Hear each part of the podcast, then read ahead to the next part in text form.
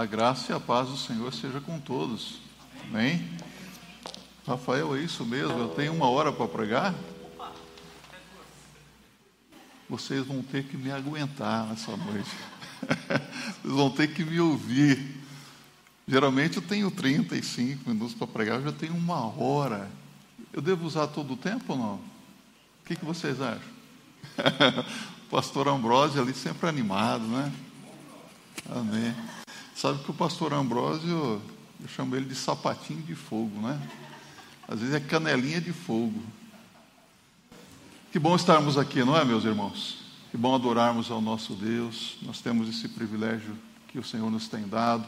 Há muitas pessoas que gostariam de estar aqui conosco nesta noite, gostariam de estar aqui assentado, mas não podem, porque estão no grupo de risco. Isso nos entristece o coração, não é? Mas oremos por eles para que eles possam ter essa mesma oportunidade, o privilégio que você está tendo, que nós estamos tendo. Amém? Eu quero convidar você a se colocar em pé, com a sua Bíblia aberta em Romanos capítulo 14, verso 17. Sabe, na última quinta-feira, eu preguei ali na Assembleia da nossa Convenção Batista Estado de São Paulo, fui orador oficial, pasmem vocês isso, o povo não me conhecia muito bem, né? me convidaram para pregar lá, mas Deus abençoou. Nós refletimos sobre celebrando a glória do reino de Deus. E hoje eu quero meditar com vocês sobre vivendo a realidade do reino de Deus. Repita comigo: vivendo a realidade do reino de Deus. Romanos 14, 17. Todos a uma só voz, leiamos. Porque o reino de Deus não é comida nem bebida, mas justiça e paz e alegria no Espírito Santo. Vamos orar? Pai eterno, nós te louvamos agradecidos porque o Senhor está aqui conosco. O Senhor tem ouvido esses louvores que foram feitos, o Senhor está atento às orações que estão sendo feitas aqui neste lugar. O Senhor está observando a vida de cada pessoa, Senhor. E eu quero suplicar que nesta noite a tua palavra encontre lugar em cada coração, de acordo com a sua necessidade mais urgente, pois oramos em nome de nosso Senhor e Salvador Jesus Cristo. Amém. Podem se assentar. Quando se fala de conhecimento, existe o conhecimento empírico que todos nós conhecemos, que é aquele baseado nas nossas experiências, nas suas experiências humanas. Quando você coloca a mão na tomada, você já colocou a mão na tomada alguma vez? O que, que acontece quando você enfia o dedo na tomada? Dá choque. Quando você põe a mão no fogo, queima. Geralmente o pai fala para o filho assim: não brinque com fogo. E o filho vai lá e brinca com fogo e descobre por experiência própria que mexer com fogo é perigoso. Não é assim que funciona? Ah, o, o científico é aquele conhecimento baseado nas nossas experiências, mas precisa de experimentos, não é? E o filosófico é aquele base, é, conhecimento baseado nos questionamentos, é, nos porquês, para quê, não é? é? Ou às vezes você pergunta por que temos quatro estações no ano? E ultimamente nós podemos perguntar por que temos quatro estações no mesmo dia? Por que tudo isso acontece? Por que a maçã cai para baixo e não para cima? Há tantas coisas que nós queremos saber e então nós perguntamos. Usamos as sete perguntas: o que, como, quem, para quê, onde, não é? Quando? São perguntas necessárias. E ao conhecimento, que é o conhecimento teológico, bíblico, é aquele que vai além, muito além dos três primeiros. É o conhecimento que nos leva também a questionar: quem sou eu? Você já sabe quem é você? Vou usar aqui o sábio filósofo Ambrósio novamente. Ele estava dando uma de coach espiritual agora, né? E ele pergunta: Quem é você? Quem é você? E ele pergunta sete vezes: Quem é você? O indivíduo fica meio assustado assim. Quem sou eu? De onde vim? Para onde vou? Para que existo? São perguntas importantes. Há pessoas que entendem que a vida consiste em fazer coisas, mas na verdade, o que Deus espera é que sejamos aquilo que Ele quer que sejamos na presença dEle. Eu não sei se você está contente com a sua vida, mas eu acredito que você já entendeu que você ainda não é aquele tipo de mulher ou tipo de homem que Deus gostaria que você fosse. Talvez você esteja contente com a sua vida, mas será que Deus está contente com você? Você é aquela mulher, aquele homem que Deus realmente quer que você seja? Porque quando nós olhamos para a Bíblia, nós, nós os que já aceitamos a Cristo como Senhor e Salvador de nossas vidas, nós somos cidadãos do reino de Deus. Nosso lar não é aqui, nosso lar é lá no céu. Nós somos peregrinos neste mundo. nós estamos peregrinando neste mundo e devemos ter consciência disso.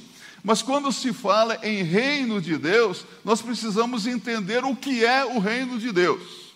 No Antigo Testamento, a palavra hebraica malkut é a, tradição, é a tradução de reino, que significa poder supremo. Então, todo o poder supremo está nas mãos do Senhor Jesus Cristo. No Antigo Testamento, quando a Bíblia fala de reino se refere a um reino messiânico, ou seja, personificado na pessoa de nosso Senhor e Salvador Jesus Cristo. A Bíblia, no Antigo Testamento, apresenta Jesus como o Messias, ou seja, a Bíblia ela é cristocêntrica. Ela fala de Jesus de Gênesis até Apocalipse. No Novo Testamento nós vemos também Cristo com todo o poder nos céus e na terra. A Bíblia diz que um dia todo joelho se dobrará e confessará para a glória de Deus o Pai que Jesus Cristo é o Senhor. A Bíblia diz que Ele é o Rei dos Reis, o Senhor dos Senhores. Embora muitos não o reconheçam hoje como Rei, um dia todo joelho vai se, de, se dobrar perante Ele e reconhecer o seu poder soberano. Porque todas as coisas convergem para o Senhor Jesus Cristo. Você já imaginou naquele dia? Todo homem, toda mulher prostrado ali diante do Senhor Jesus Cristo?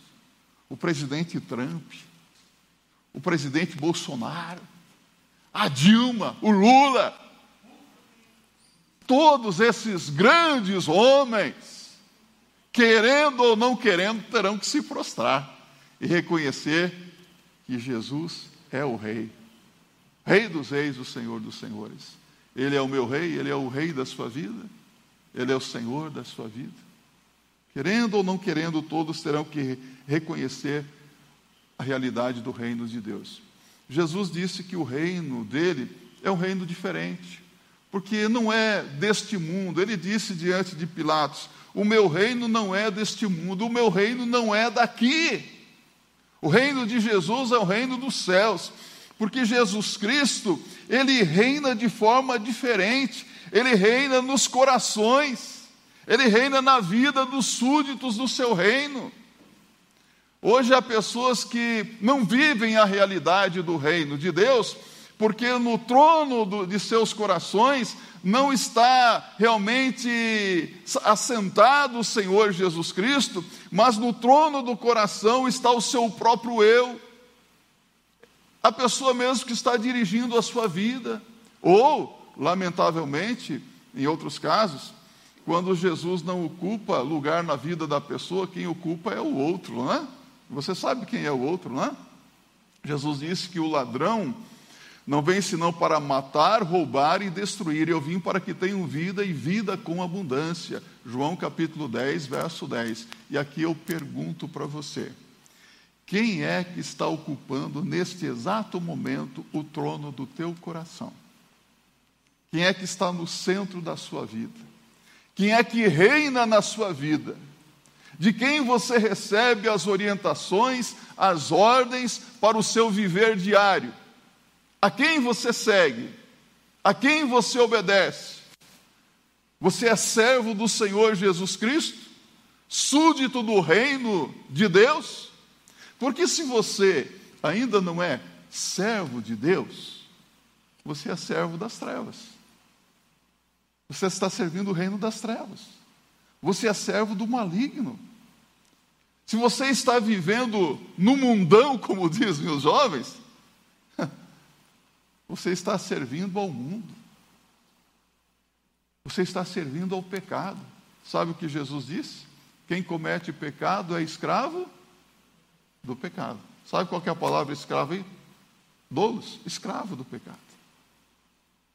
Está servindo ao pecado. Então, neste exato momento, você está servindo um ou outro reino, você está dentro de um ou outro reino e você está servindo um ou outro Senhor. Jesus disse: Não podereis servir a dois senhores, pois a um há de amar e o outro odiar. A quem servimos de fato?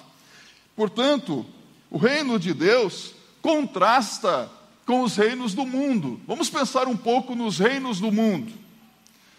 Vamos pegar lá no princípio, o reino uh, de Herodes.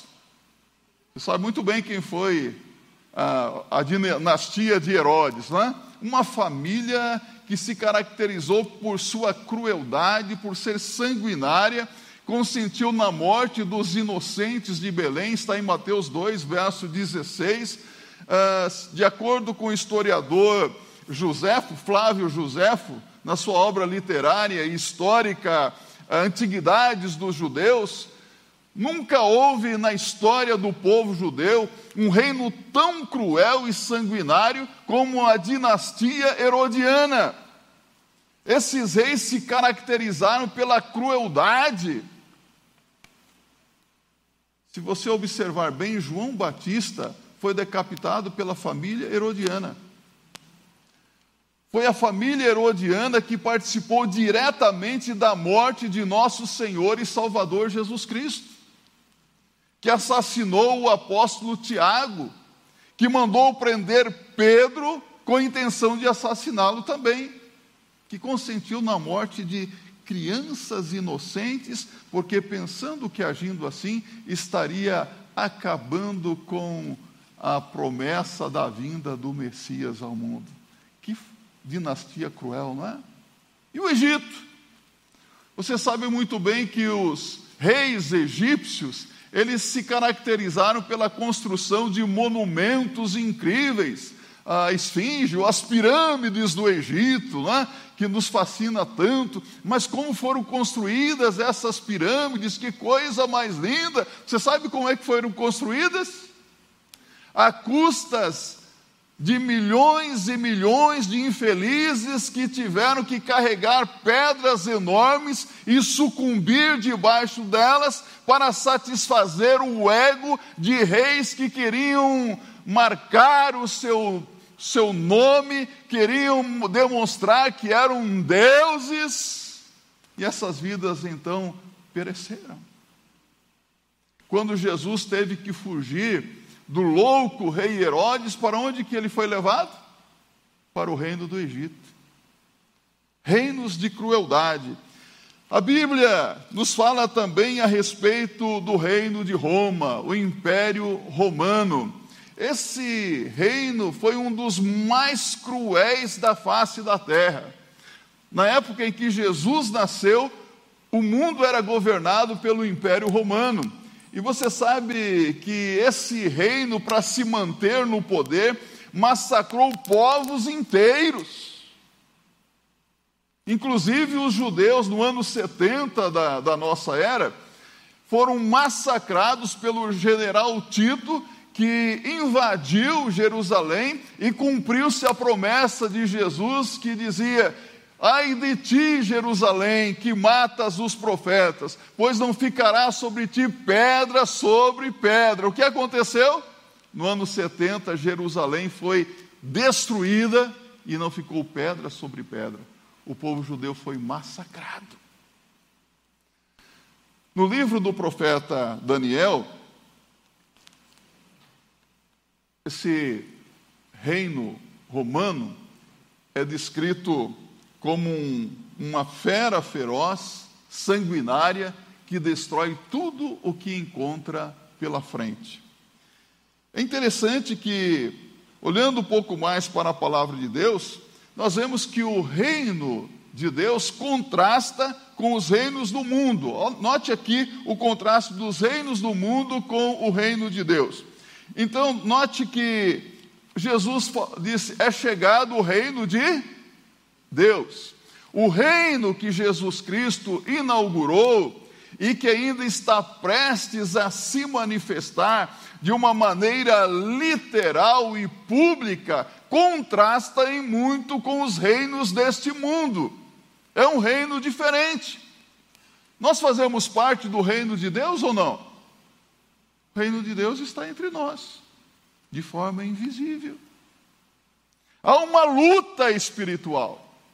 Eu acredito que enquanto nós estamos aqui, nós estamos desfrutando da presença bendita e gloriosa de nosso Senhor e Salvador Jesus Cristo. Sem que vejamos, Jesus está aqui conosco nesta noite, porque Ele diz: onde estiverem dois ou três reunidos em meu nome, aí eu estarei no meio de vós. Anjos de Deus, mas eu digo para você, há uma guerra no mundo espiritual. Há uma batalha sendo, sendo travada. Mas um dia, um dia o que é invisível se tornará visível, público, de uma maneira literal. O reino de Deus vai se manifestar. É interessante que esse reino é diferente, porque, segundo a palavra de Deus, é um reino de justiça, de paz de alegria no Espírito Santo, é um reino que contrasta com os reinos deste mundo, porque não é um reino de crueldade, de maldade, de traição, de detrações humanas, como nós vemos todos os dias, não é verdade? Quanta coisa que tem acontecido e que nós nos perguntamos, meu Deus, de onde é que vem tudo isso? Mas nós sabemos de onde vem. Vem do mundo, porque o mundo jaz no maligno. O reino de Deus é um reino diferente. Ainda no livro do profeta Daniel, no capítulo 2, se você quiser acompanhar, versos 34 a 35, eu vou dizer uma coisa para você: eu tenho, eu tenho um segredo que vocês talvez não perceberam ainda. Eu tenho uma, uma mente fotográfica. Sabe o que é uma mente fotográfica? Eu estudo a palavra de Deus, eu escrevo o meu sermão, e é como se eu mandasse um e-mail. Tudo que eu escrevi fica aqui, ó. Já escreveu uma carta alguma vez? Escreveu algum e-mail essa semana para alguém? Ou mandou uma mensagem do WhatsApp? Se eu perguntar o que, que você mandou dizer para sua mãe, você sabe, não é? O seu pai, não sabe? Fica aqui, ó. Eu tenho os textos tudo na, aqui escrito. É como uma carta. Então, abre aí Daniel capítulo 2, versos 34 a 35. É interessante que a Bíblia nos fala aqui de uma pedra. Na época do primeiro império mundial, a Bíblia nos fala de uma pedra que esmaga, que esmiuça a estátua de metais, atingindo-a nos pés. Essa pedra vem e destrói toda aquela estátua de metais nos pés, no, no, os pés de barro é? destrói isso aqui. É interessante que a estátua representava todos os impérios mundiais em sua marcha na história. E essa pedra que esmaga, que esmiuça, ela se transforma em uma montanha que enche toda a terra. Impressionante isso. E, é impressionante também porque essa pedra que vem e destrói todos os impérios mundiais em sua marcha na história, não é outra coisa senão o reino de Deus. É o reino de vitória. E Jesus ele se identifica como sendo essa pedra também. Interessante tudo isso. Ah, aqui em Mateus capítulo 21, verso 42 a 44, o próprio Senhor Jesus Cristo fala da pedra cortada sem o auxílio de mãos. E realmente Jesus Cristo é essa pedra, porque Jesus Cristo, ele nasceu de uma mulher virgem. Não é isso que está na Bíblia? Ou seja, sem o auxílio de varão. É a pedra cortada sem o auxílio de mãos. Ao dizer que a pedra será uma grande montanha que encherá toda a terra, o Senhor Jesus Cristo se referia também ao crescimento mundial da igreja. Não é verdade que a igreja tem crescido de uma forma impressionante? Sabe qual é o maior poder sobre a face da terra hoje? A igreja. A igreja de Jesus é o maior poder sobre a face da terra. Não existe um outro poder maior do que a igreja. E Jesus, numa visão mais aproximada da montanha, ele mostra que a igreja é essa montanha que enche toda a terra, mas essa montanha, ou seja, a igreja, somos nós. Nós quem?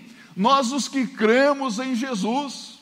Nós que temos o Espírito Santo morando em nossas vidas. Nós que somos santuário do Espírito Santo, casa espiritual de Deus.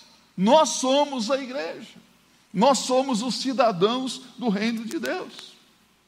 Alguns estudiosos, como David Pilson, dizem que um dos assuntos mais importantes para o Senhor Jesus Cristo, ou no ministério do Senhor Jesus, foi o reino de Deus. Jesus falou muito sobre o reino de Deus. E aqui eu quero convidar você a fazer uma breve caminhada pela Bíblia comigo. Vamos lá? Vamos ver como que Jesus falou sobre o reino de Deus? Vou apenas mencionar aqui Mateus 12, 28. Vamos lá, abra a sua Bíblia. Jesus disse que o reino de Deus havia chegado. Eis que é chegado o reino de Deus. Outras vezes aparece reino dos céus. Reino de Deus ou reino dos céus é a mesma coisa. É o reino que Jesus veio inaugurar. Em Mateus capítulo 6, verso 10 a 13, Jesus Cristo orou para que o reino de Deus fosse plenamente estabelecido.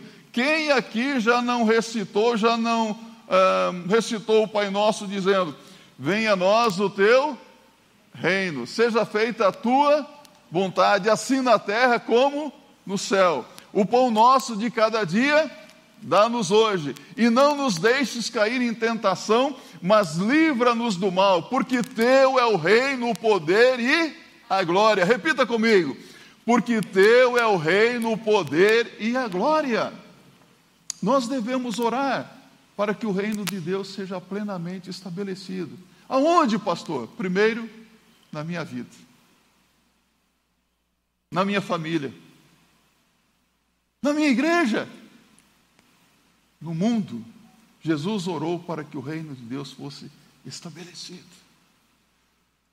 Você já orou dizendo: Ora vem, Senhor Jesus? Maranata, ora vem, Senhor Jesus? Você está pedindo a manifestação pública do reino de Deus. Ah, como eu gostaria de ver o reino de Deus se manifestando de uma forma pública e literal. Como eu anseio esse dia. Você tem expectativa disso? Vive na expectativa da revelação do reino de Deus? Jesus Cristo descreveu o reino de Deus para que as pessoas entendessem a sua natureza. Em Mateus 13, 31 a 32, o meu reino não é deste mundo, mas é interessante que Jesus usa também parábolas para explicar a respeito do seu reino, como a semente da mostarda que é lançada e produz uma árvore enorme, não é verdade? Jesus Cristo descreveu aqueles que são aptos para o reino de Deus. Lucas capítulo 9, versos 57 a 62. Não pense você que qualquer pessoa é apta para o reino de Deus. Aí no verso 57, disse-lhe um: Senhor, te seguirei por onde quer que fores. Jesus respondeu: As raposas têm os seus covis, as aves do céu o seu ninho, mas o filho do homem não tem onde reclinar a cabeça. Vem, segue-me. Senhor, deixa-me primeiro sepultar os meus pais. Deixe os mortos ou enterrar os seus mortos. Você vem e anuncia o reino de Deus. Vem, segue-me. Senhor, deixa-me primeiro despedir da minha família. Qualquer que põe a mão no arado e olha para trás não é apto para o reino de Deus. Pega essa palavra de Jesus. Não é apto. Porque o apto para o reino de Deus é aquele que renuncia. Eu preciso renunciar a muitas coisas. Não significa desprezar pai e mãe. desprezar a família, mas a prioridade deve ser Jesus em tudo. Em primeiro lugar, Jesus. Mateus 6,33 diz o quê? Mas buscai primeiro o reino de Deus e a sua justiça, e todas as demais coisas vos serão acrescentadas. Jesus Cristo falou da iminente chegada do reino de Deus, Lucas 17, 20 a 37. Jesus Cristo estabeleceu que para entrar no reino de Deus é preciso nascer de novo. Lembram-se de Nicodemos? João capítulo 3, versos 3 a 5. Chega lá Nicodemos, príncipe dos judeus, Senhor, bem sei que és mestre vindo da parte de Deus, porque ninguém pode fazer as obras que tu fazes se Deus não for com ele. Aí Jesus, ele conhece os corações, não se engana com ninguém, chega lá Nicodemos pensando que é carnaval, jogando confete em Jesus. Aí Jesus diz assim: necessário vos é nascer de novo. Jesus é bem diretivo, você precisa nascer de novo. Senhor, como alguém, sendo velho, pode tornar a entrar no ventre da sua mãe e nascer de novo? O que é carne é carne, o que é espírito é espírito. Necessário vos é nascer de novo. É o novo nascimento produzido pelo Espírito Santo de Deus. Para entrar no reino de Deus é preciso nascer de novo. E nascer de novo implica em conversão arrependimento, arrepender-se dos pecados, mudança de vida, mudança de pensamentos, mudança de sentimentos, mudança de atitudes. Mas não adianta o homem querer ser isto ou aquilo, é preciso render-se a Deus, converter-se a Deus, para que o Espírito Santo de Deus realize essa transformação, essa mudança de mente essa mudança de atitude também. Jesus Cristo testemunhou então da origem divina do seu reino, João 18, 36, dizendo: O meu reino não é deste mundo. Repita comigo: O meu reino não é deste mundo. Repita comigo, está com máscara aí, vamos lá? Amém. O reino de Deus não é deste mundo. Consequentemente, os cidadãos do reino não são deste mundo. Você não é do mundo, você é de Deus, você é de Jesus. Você é diferente. Você é especial. E não é verdade que às vezes, como crentes, nós nos sentimos nesse mundo como se fôssemos um, uns ETzinhos? O mundo olha para nós assim meio atravessado, que bichinho esquisito esse, não é? Porque crente é diferente, não é? O mundo olha para nós e fala, esse aí é aquele que não pode fazer isso, não pode fazer aquilo. Não é isso. Ah, que vida chata, quadrada, mas ele não sabe que nós somos felizes. Somos felizes porque nós não somos servos do pecado, nós não somos servos do diabo, nós somos servos de Jesus, nós somos livres para não pecar. Entendeu? Somos livres para fazer a vontade de Deus. Para lutar contra o domínio e a presença do pecado diariamente em nossas vidas. Mas é quem é servo, servo do Senhor. É cidadão do reino de Deus? Você vive em função do reino de Deus? Precisamos seguir o exemplo de Jesus. Pelo reino de Deus, Jesus Cristo viveu, nasceu, pregou, curou, morreu e ressuscitou. O que é que eu tenho feito pelo reino de Deus? O que é que eu tenho sido como cidadão do reino de Deus? Porque nós precisamos constantemente fazer uma avaliação da nossa vida, não é? Às vezes nós gostamos muito de avaliar a vida dos outros. Às vezes nós observamos o jeito de um, o jeito de outro, e não sei se você é como eu, às vezes a gente fica com uma pulguinha atrás da orelha, não é? Você se pergunta: será? Será que é assim mesmo? Será que é isso que eu vi? Será que é isso que eu ouvi? Será que é ou será que não é? Será? Sabe, quem é cidadão do reino de Deus possui algumas características ou qualidades que precisam ser verificadas no dia a dia. E eu quero chamar a sua atenção aqui para o primeiro versículo bíblico que nós lemos aqui. Romanos capítulo 14, verso 17. Porque o reino de Deus, repita comigo, porque o reino de Deus não é comida nem bebida, mas justiça, paz e alegria do Espírito Santo. Isso é o reino de Deus. Aqui o apóstolo Paulo fala especificamente do reino de Deus, incluindo essas três características ou três qualidades que devem existir na vida do cidadão do reino. E esse versículo bíblico aqui foi retirado de um contexto onde Paulo estava falando sobre o amor. Então, é num contexto de amor que o reino de Deus, os cidadãos do reino devem viver também. Mas, nesse contexto de amor, o reino de Deus deve ser evidenciado na minha e na sua vida através da prática da justiça. Isso mesmo, praticar o que é justo. Quem é injusto? Aquele que pratica a injustiça. Quem é o justo? Aquele que pratica a justiça. E a justiça do reino aqui. Justiça não deve ser entendida somente como a nossa justificação pessoal, porque em Cristo nós fomos justificados. Romanos capítulo 5, verso 1.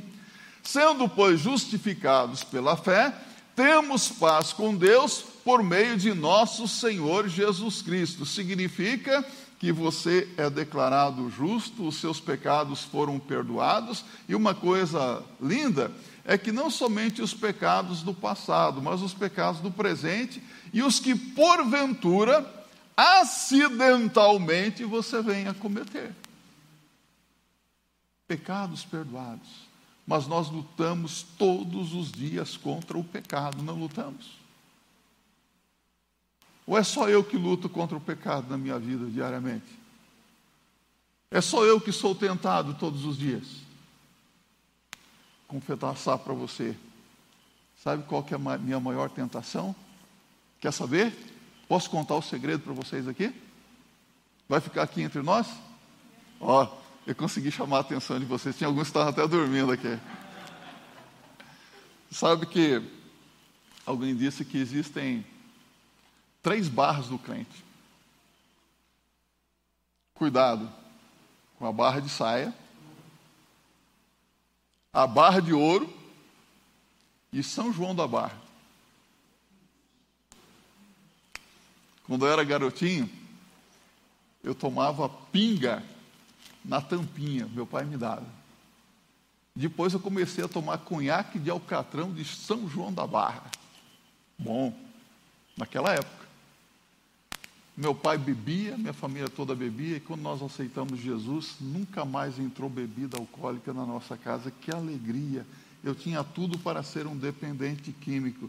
Mas hoje, quando eu vejo alguém ali, ah, com uma bebida alcoólica, a boca começa até a salivar. Eu falo, opa, foge, foge do pecado. Nunca mais ingeri bebida alcoólica desde os meus 17 anos, mas você sente ainda aquela inclinação para algo que você sabe que é danoso para a sua vida.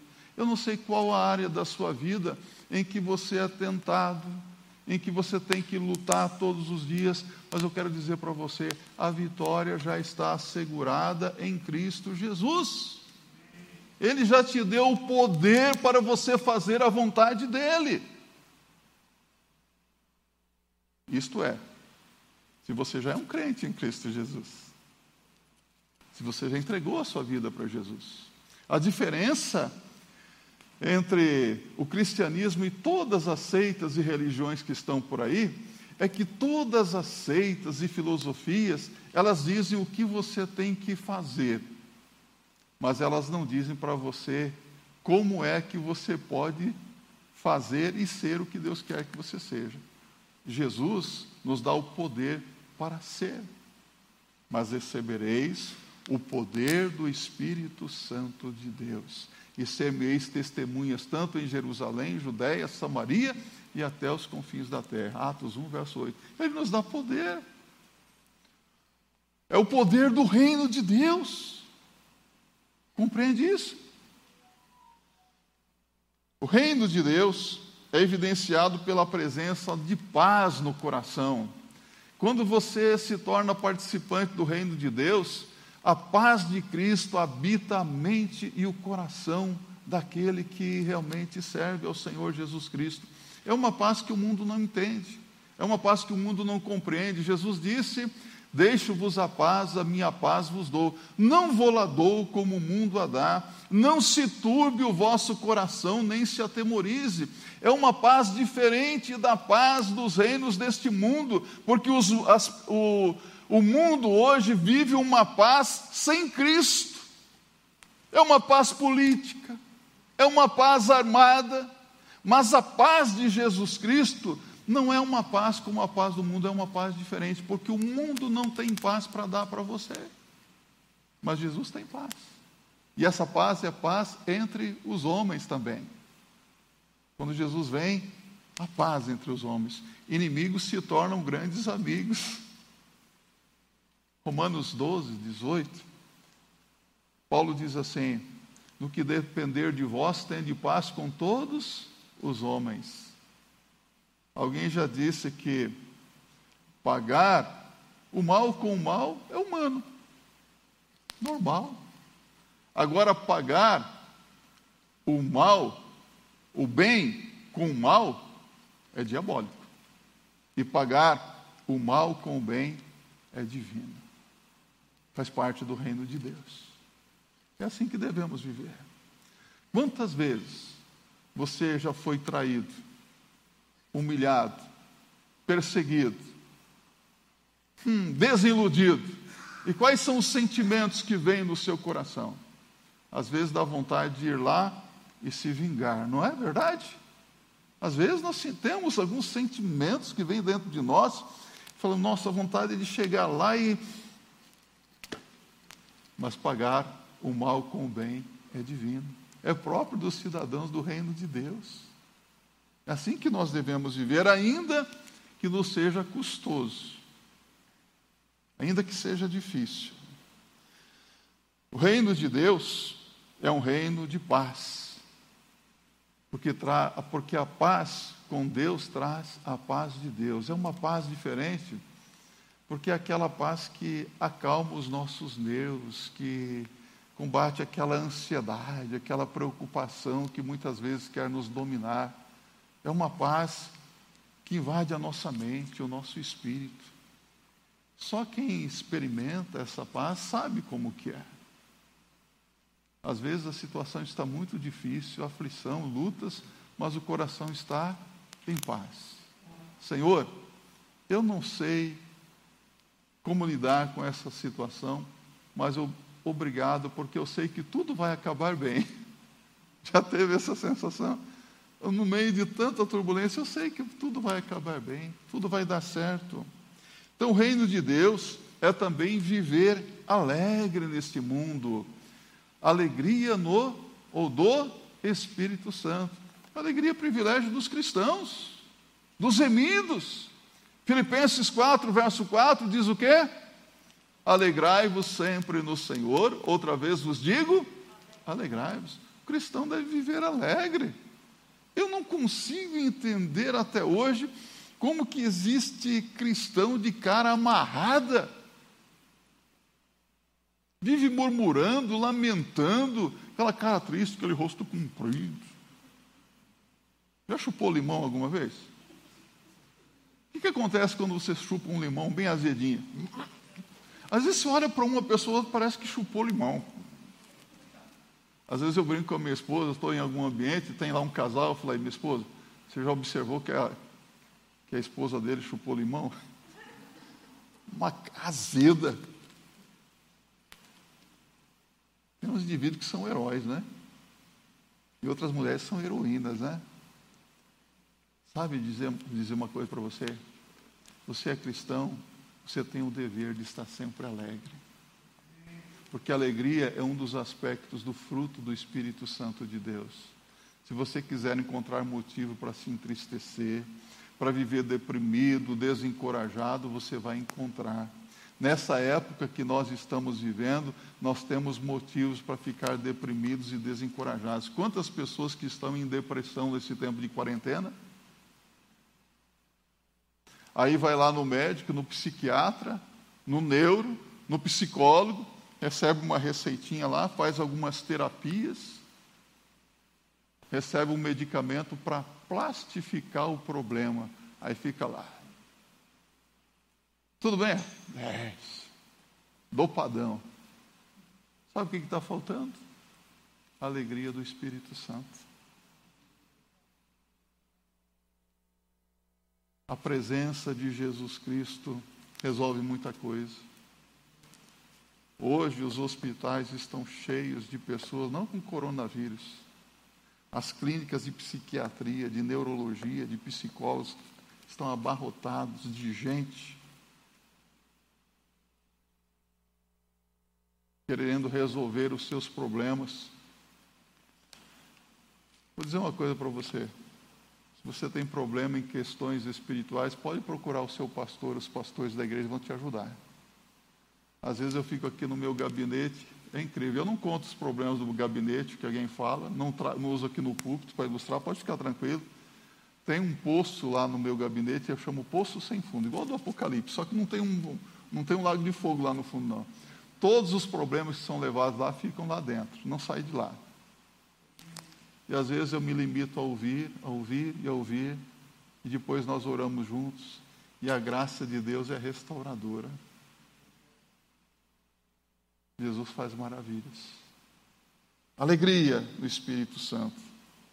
Existe alegria, sim, porque as nossas vidas foram transformadas. Alegria é negócio sério no reino de Deus. Já dizia C.S. Lewis, já leu C.S. Lewis? Diz alegria é negócio sério no reino de Deus. Sabe, eu quero caminhar para a nossa conclusão, senão vou pregar uma hora e meia precisar de assunto, tem mais aqui, gente. Sabe? O reino de Deus precisa ser vivido por todos nós hoje. A realidade do reino de Deus. Devemos viver como verdadeiros cidadãos do reino de Deus. Tem muita gente hoje dizendo que é servo de Deus, serva de Deus, mas não vive como servo de Deus. Nós precisamos transmitir vida. Isso traz um peso sobre nós, uma responsabilidade tremenda. Porque, como eu disse para você, às vezes nós gostamos de ficar olhando para a vida dos outros, observando os pecados, as falhas, os rezos dos outros, mas nós não olhamos para a nossa própria vida. Examine-se o homem a si mesmo. Examine a sua vida. Eu falo isso com muito amor no meu coração. Examine a sua vida diante de Deus, a sua vida de testemunho, porque quando você diz que é um cristão, as pessoas aí fora do mundo, elas estão prestando atenção na sua vida. E às vezes elas fazem até algumas piadinhas sem graça para provocar, mas na verdade elas querem ver a sua reação, porque elas querem o que você tem. E sabe o que, que você tem? Jesus. Elas querem saber qual é o segredo. E se você viver como um verdadeiro servo de Deus, eu tenho absoluta certeza que você vai glorificar o Senhor Jesus Cristo. E quando o reino de Deus se manifestar de uma forma pública e visível, aí sim todos verão que você é um servo, é uma serva. Eu acredito que naquele dia nós vamos ver quem é quem.